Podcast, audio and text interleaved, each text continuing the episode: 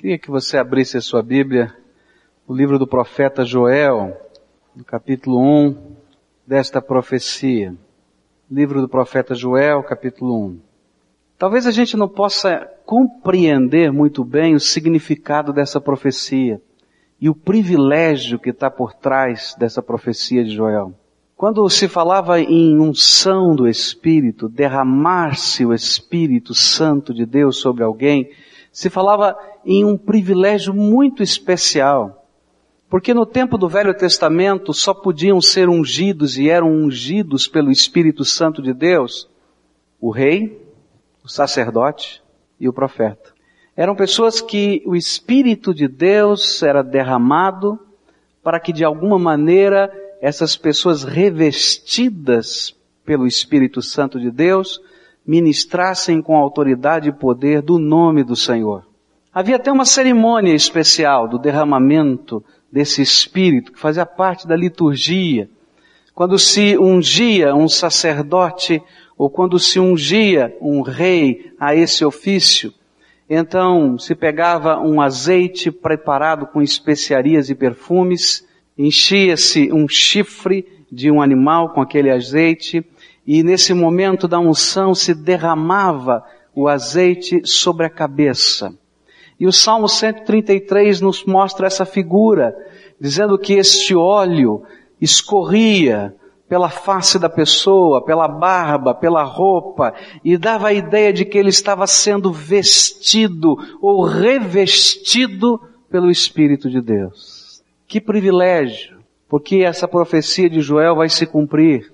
E a palavra de Deus nos diz que hoje, através de Jesus Cristo, todos aqueles que invocam o Senhor Jesus como Senhor e Salvador da sua vida. Né? Nós cantamos o hino que fala que Senhor Jesus, e quando gente fala Senhor, às vezes a gente não entende o que significa, mas significa que Ele é o dono, Ele é o comandante, Ele tem todo o direito. E quando assim nós fazemos e invocamos o Senhor, o Senhor derrama do seu Espírito sobre toda a carne. Essa é a promessa que está em Joel.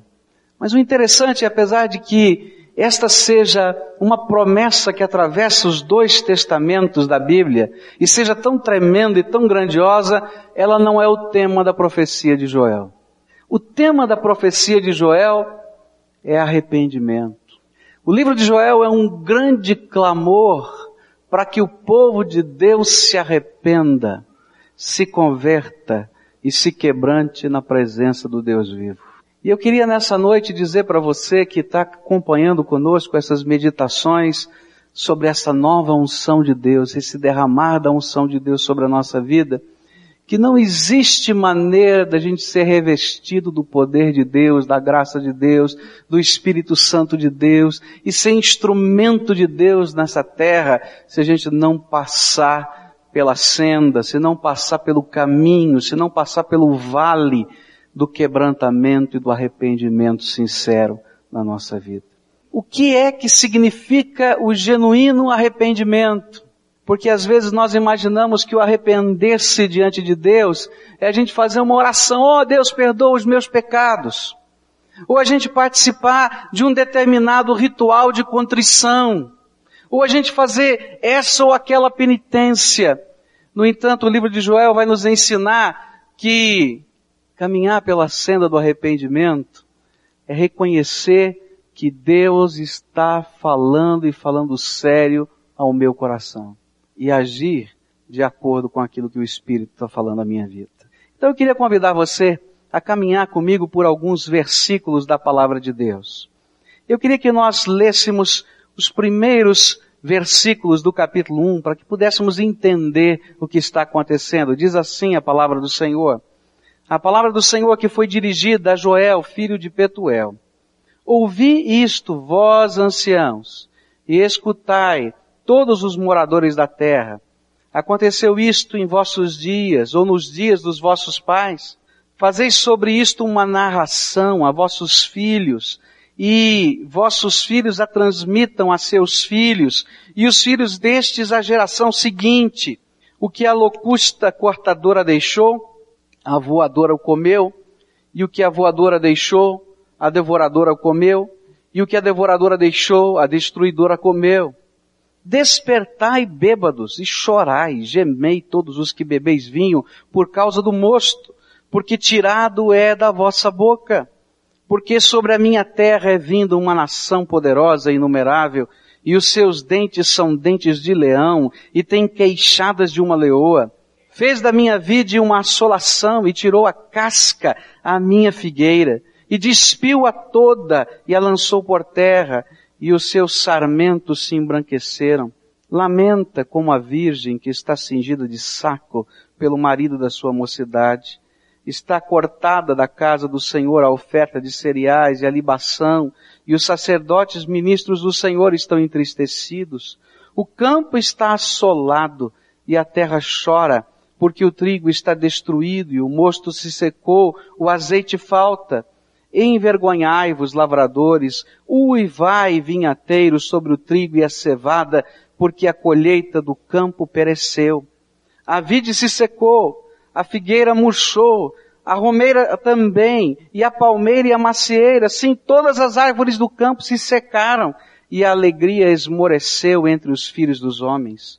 Cingivos de saco, e lamentai-vos, sacerdotes, e uivai, ministros do altar, e entrai, e passai a noite vestidos de saco, ministros do meu Deus, porque foi cortada da casa do vosso Deus a oferta de cereais e a libação.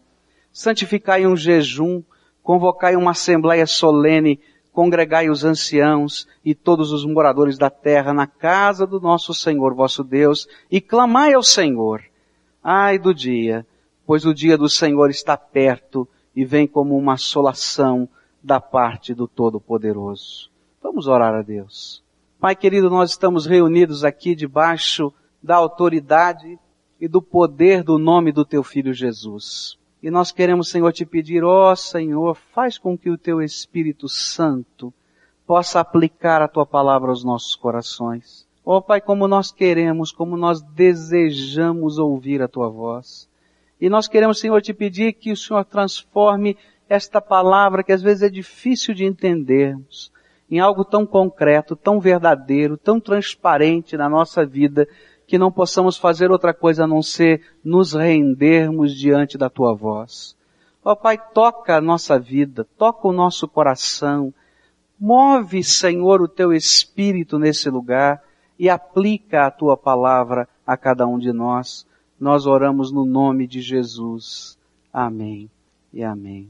Como é que esse genuíno arrependimento pode ser experimentado?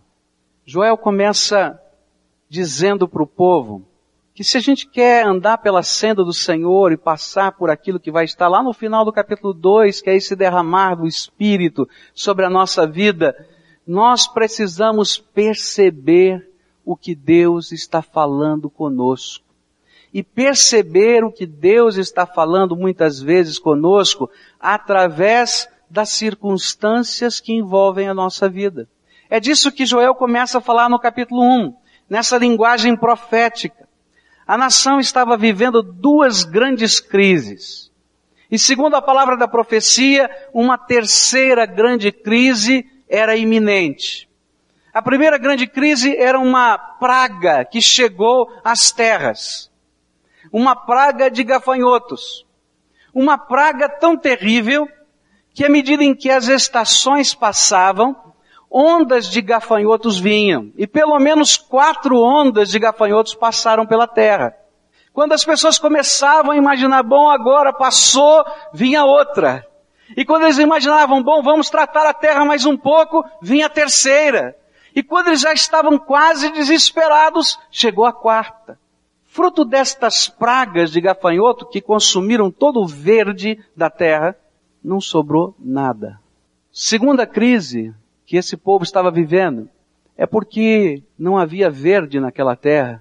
Uma grande seca chegou. Você já pensou? Depois de passar por tudo isso, uma seca, e aí eles disseram, bom, agora acabou, vamos tentar tratar a terra e vamos semear. E eles diziam, vem chuva. A chuva, esse é o tempo da chuva, mas não tem chuva. Passou o tempo da chuva, então será que vai vir a chuva chamada serôdia fora de tempo? Mas não tinha chuva. E aí então você pode imaginar a crise que estava passando aquela nação. Mas havia uma terceira crise iminente. Uma grande potência bélica chamada Síria estava com os seus exércitos se movimentando pelo norte do país. E eles sabiam que a qualquer momento aquele exército ia entrar por aquela terra combalida, arrasada pela natureza e que eles não teriam defesas. Esta era a situação. Mas apesar de todas as crises que o povo estava vivendo, o povo não conseguia entender que Deus os estava chamando de volta para si. Que Deus estava usando as próprias circunstâncias da vida para despertá-los e para dizer para aquele povo que eles precisavam voltar e estar na presença de Deus. Aquele povo entendia e sabia pela própria lei, pelas próprias escrituras, que nada acontece por acaso, que não existe uma coincidência nas coisas da nossa vida, mas que existe um Deus todo-poderoso que está no controle de tudo. Eles criam nisso. Essa era a sua confissão de fé. No entanto, apesar de crerem e terem esta confissão de fé, não percebiam o que Deus queria falar. E é por isso que, algumas vezes, nesse capítulo 1, a palavra do profeta é tão veemente. Se você der uma olhada no versículo 2, por exemplo, ele começa dizendo assim, ouvi isto vós anciãos. Era uma expressão de chamada. E moradores da terra. Escutem a voz de Deus no meio das suas crises. E ele vai dizendo, é normal o que está acontecendo. Vocês já viram isso na história. Então contem para os filhos e que os seus filhos falem para os filhos deles e depois falem para outra geração que Deus também fala no meio das nossas crises. E é interessante perceber que Deus começa falando aos anciãos. Você que tem cabelo branco, já tem mais idade. Deus também vai começar falando com você, sabe por quê? Porque teoricamente você deveria ter tão, tanto mais experiência de vida para entender que Deus fala no meio das nossas crises. E você como pessoa vivida e respeitada pela sua descendência, deveria ser o primeiro a ensinar os seus filhos que Deus fala também no meio das nossas crises. É triste porque nem sempre nós ouvimos Deus falando. Nós não conseguimos às vezes ouvir Deus falar no meio da nossa alegria e muito menos às vezes no meio das nossas crises. Você tem ouvido a voz de Deus falando com você no meio das circunstâncias que estão cercando a sua vida? Você consegue perceber que Deus fala, chama, convoca, diz: vem para perto de mim, não tem outro jeito, a esperança que você está buscando não está ali, não está acolá, sou eu. Você já percebeu isso? Um mover de Deus na tua direção. Você já percebeu que Deus usa estas coisas que estão acontecendo na sua vida, eu não sei quais elas são, mas que Deus usa também estas coisas para dizer, meu filho, anda comigo, vem para perto de mim, segura na minha mão, não foge para lá, não foge para cá, não tenta seguir o teu rumo. Porque na medida em que você se afasta ou foge, a verdadeira bênção que é o Senhor se afastou também da tua vida. Por isso, ele diz, ouvi, ancião, e ajuda a dizer às gerações que Deus está falando. Segunda chamada forte aqui nesse texto, dizendo percebam o que Deus está fazendo no meio das suas crises, está no verso 5. E aqui a palavra é muito dura, diz assim, despertai bêbados. Não é forte essa palavra? Despertai bêbados. Você já viu aquela pessoa que tomou umas a mais, né? Já está ali, né? Aí chega uma hora, depois que ele já incomodou bastante, que ele cai, né? E dorme. Já tentou acordar? Nessa hora o bêbado? Sono, né? Tenta falar, não escuta. E a palavra é forte. Porque muitas vezes nós não estamos entendendo o que Deus está falando conosco no meio das circunstâncias da vida, porque nós estamos intoxicados. Tem outras coisas que entraram e tiraram de nós o discernimento e a lucidez. Nós estamos tão afetos a essas coisas, tão presos a elas, tão ligados a estas coisas, tão comprometidos, tão viciados nestas coisas, que nós não conseguimos perceber o que Deus está falando conosco, mesmo quando Ele está gritando do nosso lado e usando as circunstâncias. E é por isso que a palavra é tão forte. Acorda, desperta, bêbado, porque você está dormindo um sono terrível, perigoso e mortal. E é interessante que Deus começa a mexer no meio das circunstâncias e as grandes crises que nós vivemos passam por aquilo que nos dava segurança. Você já viu que quando Deus começa a mexer e a crise que abala mesmo a minha vida é quando Deus coloca o dedo naquilo que estava me dando segurança. Por quê? Porque a segurança da minha vida é o Senhor.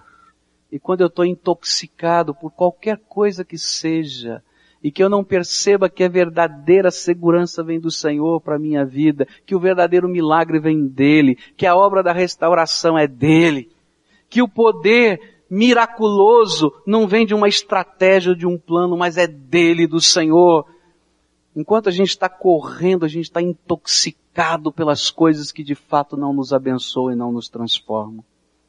Terceiro chamado fortíssimo desse texto está no verso 8, onde diz assim, lamenta e chora, como uma virgem que está cingida de saco pelo marido da sua mocidade. Essa é uma expressão que tem uma figura que é difícil a gente compreender porque tem que entender um pouquinho a cultura daquele tempo. Se a gente fosse transpor isso para os nossos dias, ele estava dizendo, olha, lamente e chore, da mesma maneira que uma noiva choraria a morte do seu noivo na véspera do casamento. Você pode imaginar, o casamento está marcado para amanhã, tá? O vestido de noiva está pronto, a festa está arrumada, a igreja já está contratada a decoração, e de repente, hoje, morre o noivo. E no dia do casamento, está havendo o funeral. Está entendendo? Essa é a figura da Bíblia. E ele diz assim, você pode imaginar como essa noiva choraria? E como ela lamentaria? Então, lamente e chore a semelhança desta cena. Sabe por que, que Deus coloca esta expressão tão forte, lamente e chore? Porque às vezes nós não entendemos, nós não compreendemos a desgraça que é viver independentemente de Deus. Eu quero dizer para você que o genuíno arrependimento que Deus espera na minha vida e na sua vida não é só ouvir a voz de Deus e percebê-la no meio das circunstâncias e das crises, mas é entender que qualquer outra coisa a não ser o Senhor me faz ser um perdido nessa vida. Você quer saber quem é o perdido? Perdido não é só aquele que está na sarjeta, não é só aquele que se perdeu, como a gente diz, nos vícios. Perdido é aquele que não descobriu que ele está arrasado espiritualmente, moralmente, fisicamente, em todos os sentidos da vida, longe da graça de Deus. Esse é o perdido.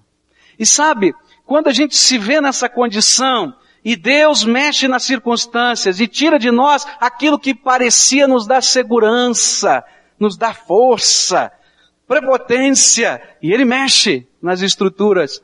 Aí eu começo a perceber que eu estou perdido. Quantas vezes nós vivemos como se não dependêssemos de Deus, até que alguma calamidade nos alcance.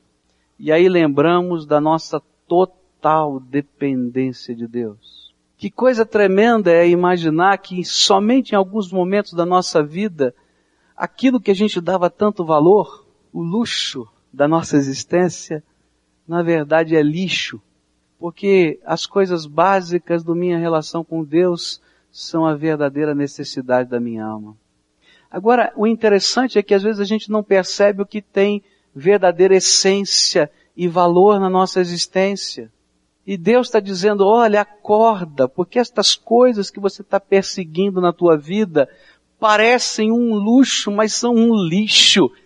E se eu mexer naquelas que têm essência na tua vida, você vai ficar perdido, porque de fato você já estava. Consegue entender? Por isso Deus estava dizendo para aquele povo, povo, acorda. Não é a agricultura dessa nação que o salva. Povo, acorda. Não é o plano de reforma agrária que vai mudar essa história. Povo, acorda. Não é a tua profissão. Não é o teu sucesso. Não é a tua empresa. Não é a tua conta bancária.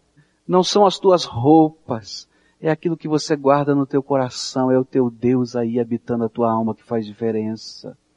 E se o Senhor não habita, e se você não é o templo dele, você está perdido. Está perdido. Está perdido. É isso que a Bíblia está dizendo. E que coisa tremenda é que Deus não precisa fazer muita coisa não. Deus só precisou dizer, insetos, dá uma entradinha aí nessa casa. Dá uma entradinha nessa terra. E um bando de insetos passaram por lá. Agora eu quero dizer que algumas vezes Deus não precisa nem de inseto. Ele pode usar coisas menores. Você já pensou o que faz uma bactéria no teu corpo? ou um vírus no seu organismo. E alguns desses bichinhos precisam de um microscópio especial eletrônico para a gente ver, que aumente 130 mil vezes, senão você não vê. Agora, o importante não é o que Deus usa, nem o que Deus faz. O importante é que nós precisamos nos render e nos ajoelharmos diante desse Senhor Todo-Poderoso. Você quer viver uma vida debaixo da graça de Deus e do poder de Deus? e da misericórdia de Deus, e da bondade de Deus, e da vitória de Deus. Então, arrependa-se. A palavra de Deus vai nos dizer que arrependimento não é apenas perceber as circunstâncias e Deus falando no meio das nossas crises, mas é ouvir o toque da trombeta de Deus. E aqui então nós vamos encontrar no capítulo 2, no verso 1, tocai a trombeta em Sião. E no capítulo 1, versículos 13 e 14, vai dizendo, sacerdote de Deus, pegue a trombeta, toque essa trombeta, convoque uma santa convocação. Eu quero dizer para você que Deus não fala apenas através das circunstâncias, mas Ele também manda que os seus servos, os seus sacerdotes, os seus profetas, aqueles que proclamam o seu nome, toquem a trombeta que de tal maneira isso incomode que você possa entender que é um chamado. Essa é uma figura de linguagem também muito bonita, porque esse toque da trombeta era o alarme. Em cima das fortalezas do muro ficavam os atalaias. Os atalaias eram as sentinelas que guardavam a cidade. E à medida que eles viam os exércitos do inimigo chegando, ou de um lado ou do outro, eles começavam a tocar a trombeta. E um ouvia a trombeta, o outro tocava também, e assim tocava. E o que acontecia é que o povo saía correndo, o povo que estava na lavoura, o povo que estava na sua casa, saía correndo para dentro da cidade, e os portões da cidade eram fechados. E eles estavam guardados dentro da cidadela, dentro daquela fortificação que eram as cidades antigas. A segunda figura tremenda das trombetas era uma figura religiosa. Esse mesmo atalaia tocava essa trombeta e os sacerdotes do templo também tocavam. E todo o povo corria porque não sabia se era guerra ou festa. E à medida que entravam na cidade, então se dizia, hoje é dia de jejum e oração, porque algo terrível estamos vivendo. E nós precisamos da misericórdia de Deus. E aí então o povo chorava e o povo fazia parte, praticava um ritual. Ele trocava sua roupa. Ele não punha roupa de festa. Ele escolhia o pior tecido, chamado pano de saco, para dizer, olha, nós estamos tristes. Nós estamos tristes. Eu quero dizer para você que Deus não fala conosco somente através das circunstâncias, Ele fala de muitas maneiras. Muitas. Não só estas que eu estou lhes dizendo. Ele fala de outras maneiras. Mas Deus também fala colocando pessoas ungidas pelo seu Espírito, como instrumentos de Deus e dizendo a você, tem alguma coisa que Deus quer falar com você. Deus tem tentado falar com você, está tentando bater aí na porta do seu coração. Escuta o que Deus tem para dizer. E o Espírito de Deus estava dizendo para aquele povo, olha, sacerdotes de Deus, toquem essa trombeta, toquem forte e chame esse povo a jejuar e orar na minha presença por causa das crises dessa nação. Eu quero dizer para você que Deus convoca as suas sentinelas a proclamarem que o tempo do arrependimento chegou. Que Deus estava falando com o seu povo de muitas maneiras, mas que aquilo que ele esperava era ver o seu povo se apresentar diante dele em arrependimento. Por isso é que era convocado um jejum. O jejum era um ato de luto. Jejuavam naquela cultura aqueles que estavam tristes. Se alguém perdia um ente querido, ele não comia ele decretava um jejum para dizer, eu estou triste demais que não posso comer. Ele diz, olha, se você é capaz de perceber o que Deus está mostrando na tua vida e quão perdido você está e como você necessita da graça e da intervenção de Deus, você perderia a fome. E diria, Deus tem misericórdia de mim. Deus tem misericórdia de mim. jejum é isso. É quando eu perco a fome diante da grandeza de Deus para dizer, Senhor, intervenha na minha vida, porque eu estou perdido e necessitado do Senhor.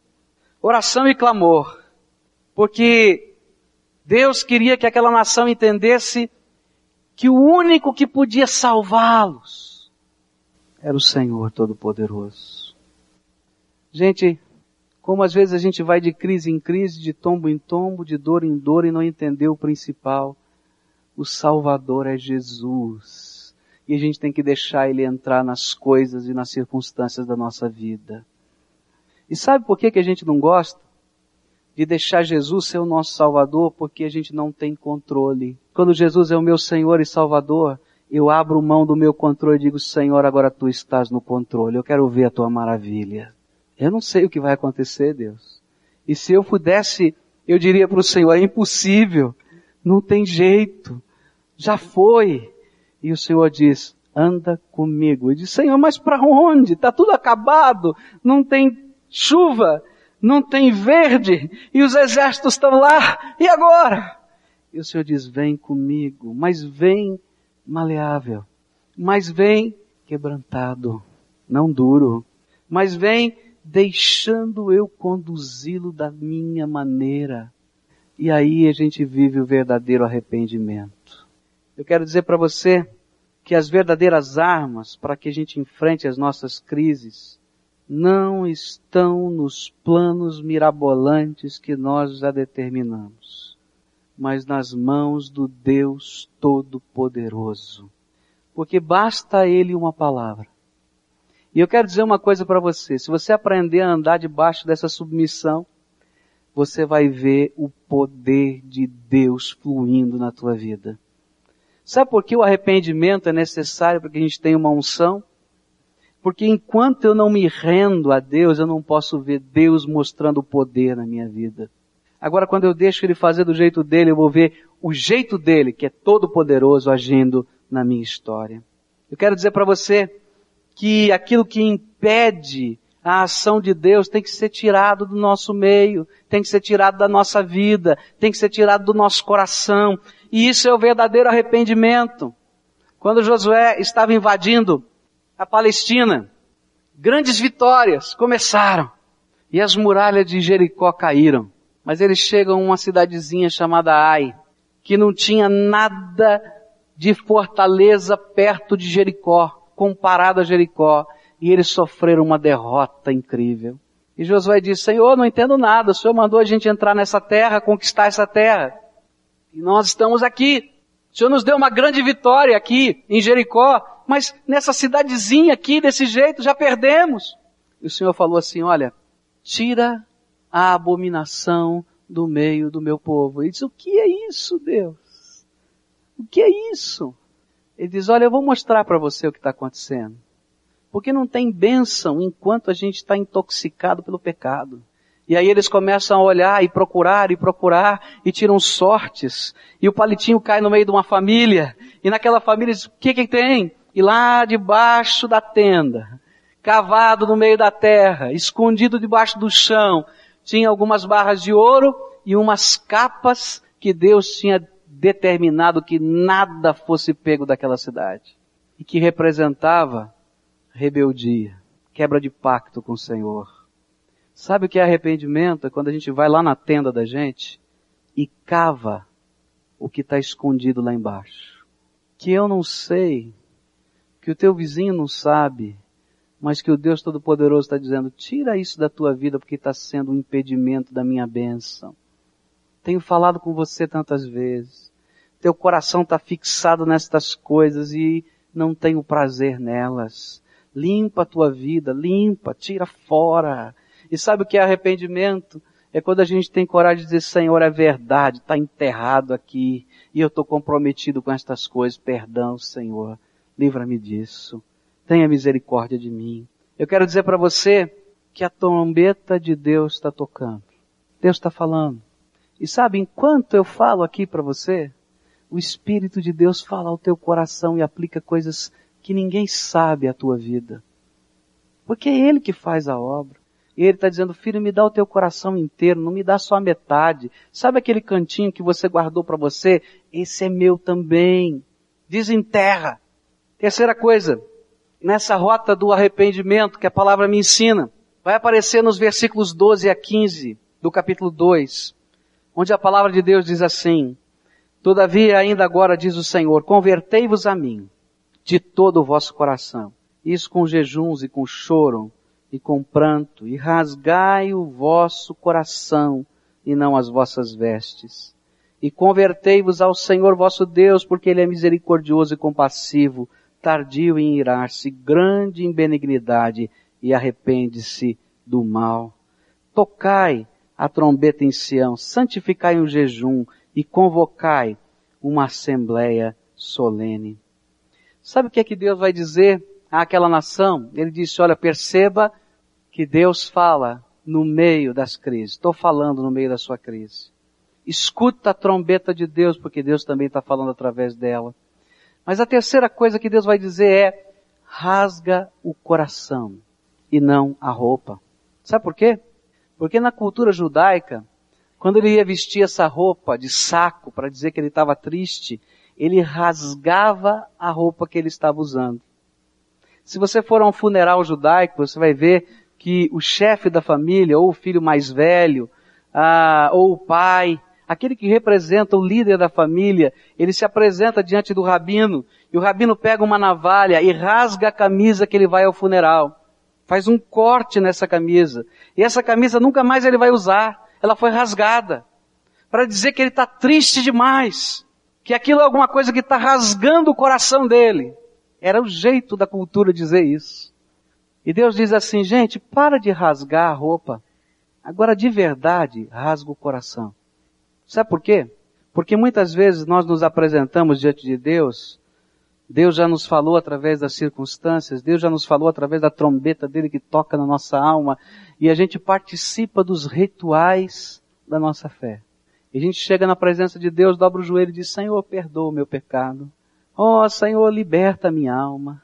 A gente às vezes ouve a palavra de Deus, atende um apelo em lágrimas. Só que a gente não abandona e nem cava debaixo da tenda e arranca o lixo que está guardado. E a gente vai para casa e continua a viver do mesmo jeito, das mesmas maneiras, com as mesmas palavras, com os mesmos alvos, do mesmo jeito. E Deus diz assim, não, você quer viver um arrependimento genuíno? Você quer ver esse derramar do Espírito sobre a tua vida? Então, rasga o coração. Rasga o coração. Deixa Deus mudar a essência. Deixa Deus mudar a história. Por isso que arrependimento é conversão. É dar meia volta, é abandonar o pecado, é colocar fora aquilo que Deus odeia, é tirar da vida aquilo que intoxica é assumir compromissos com o único que pode abençoar de fato. E Deus estava dizendo à nação, chega de só rasgar a roupa, rasgue o coração. Ele estava dizendo, é verdade, eu sou misericordioso, mas a minha misericórdia não é barata. Você sabe quanto custa a misericórdia de Deus? Sabe quanto custa a misericórdia de Deus para mim? o sangue que Jesus Cristo verteu na cruz do Calvário. Gente, é sério demais. O sangue que ele verteu é que me purifica de todo o pecado. Foi por isso que Jesus morreu na cruz para ser meu salvador. Por isso a misericórdia de Deus não é barata, é cara. Ele nos dá essa misericórdia cheio de alegria porque Ele quer ver os seus filhos sendo resgatados, eu e você. Mas Ele não barateia aquilo que custou a vida do seu filho Jesus. Por isso, não rasga sua roupa. Não chora a lágrima de crocodilo que a gente diz, né? Rasga o coração, deixa Deus mudar a vida, dá meia volta, coloca no altar de Deus, mas coloca mesmo. E aí então Deus vai falar uma coisa tremenda através do seu profeta, a partir do verso 18 até o verso 27. E ele vai dizer o seguinte, olha, se você for capaz de perceber que eu falo no meio das circunstâncias, se você for capaz de ouvir a minha voz, a trombeta de Deus que está tocando, se você puder rasgar o teu coração e não somente a tua roupa, então pode crer nas minhas promessas. E aí então Deus vai dizer para essa nação algumas coisas que pareciam loucas. Ele vai dizer assim, olha, isso que você está vendo não tem comida, não tem verde. A seca já tomou conta de tudo. Eu quero dizer para você que eu vou mandar chuva. Eu vou mandar a chuva no tempo certo e a chuva fora de tempo. Porque eu sou aquele que restaura essa terra. E Deus começa a falar coisas tremendas, dizendo assim, olha, hoje vocês estão envergonhados diante de tudo que está acontecendo, mas eu vou transformar essa vergonha em vitória. E é assim que acontece na nossa vida. A gente está lá embaixo chorando, dizendo, Senhor, estou arrebentado por dentro. E o Senhor diz, pode levantar, meu filho, porque hoje nasceu um novo dia na tua história, o dia da tua libertação, o dia da tua salvação, o dia da misericórdia de Deus que é derramada. É assim. E começam as promessas de Deus. E o que o profeta está dizendo para nós hoje é o seguinte, se você anda na senda do arrependimento, não importa qual seja a tua história, não importa qual seja o teu passado, Deus reescreve a tua história com as suas promessas. E Ele é fiel para cumpri-las. E a gente vai vendo uma a uma, uma a uma, Deus cumprindo cada uma das suas promessas. Hoje é tempo de arrependimento. Não existe derramar do Espírito sem a gente passar pela senda do arrependimento. Porque se Deus derramasse do seu Espírito sem que a gente fosse quebrantado e contrito, nós viraríamos alguma coisa parecida com Satanás. Poderosos, mas sem um pingo da graça, da bondade e da beleza do Senhor. E não dá. Ele quer revestir-nos com a sua graça, com a sua beleza e com a sua bondade. Eu quero dizer para você que Deus está falando. Por isso escuta, desperta, lamenta, chora se for preciso. Perceba que a trombeta de Deus está tocando. Perceba que os vigias de Deus estão alertando. Que você está sendo convocado pelo Espírito. Rasgue o seu coração na presença de Deus e deixe Ele fazer a mudança e saia dali na certeza de que as promessas de Deus vão se cumprir na sua vida, porque Ele é fiel. Por isso eu queria convidar você a dar passos de fé hoje, em nome de Jesus. Eu queria que você curvasse a sua fronte agora na presença de Deus para a gente orar juntos aqui. E que você deixasse o Espírito Santo de Deus falar ao seu coração nessa noite. O que é que Deus tem falado com você no meio das tuas crises? Emocionais, financeiras, familiares, afetivas. O que é que Deus está falando? O que é que o Espírito de Deus tem batido, mexido, tocado? Escuta essa voz de Deus hoje. É porque Deus quer fazer alguma coisa na tua vida hoje. Então escuta a voz de Deus. O que é que Deus, através da profecia que foi explicada, da palavra, a trombeta de Deus soou aí para você, dando alerta, falou com você?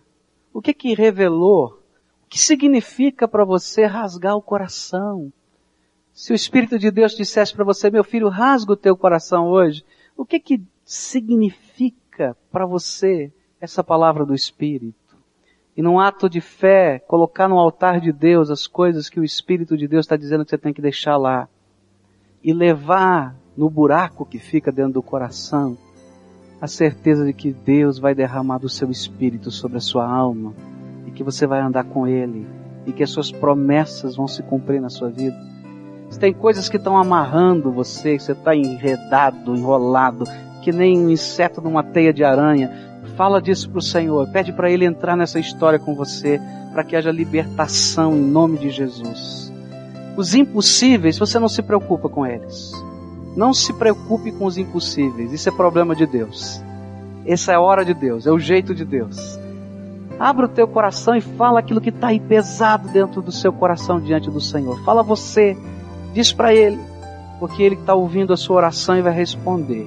Ele é fiel.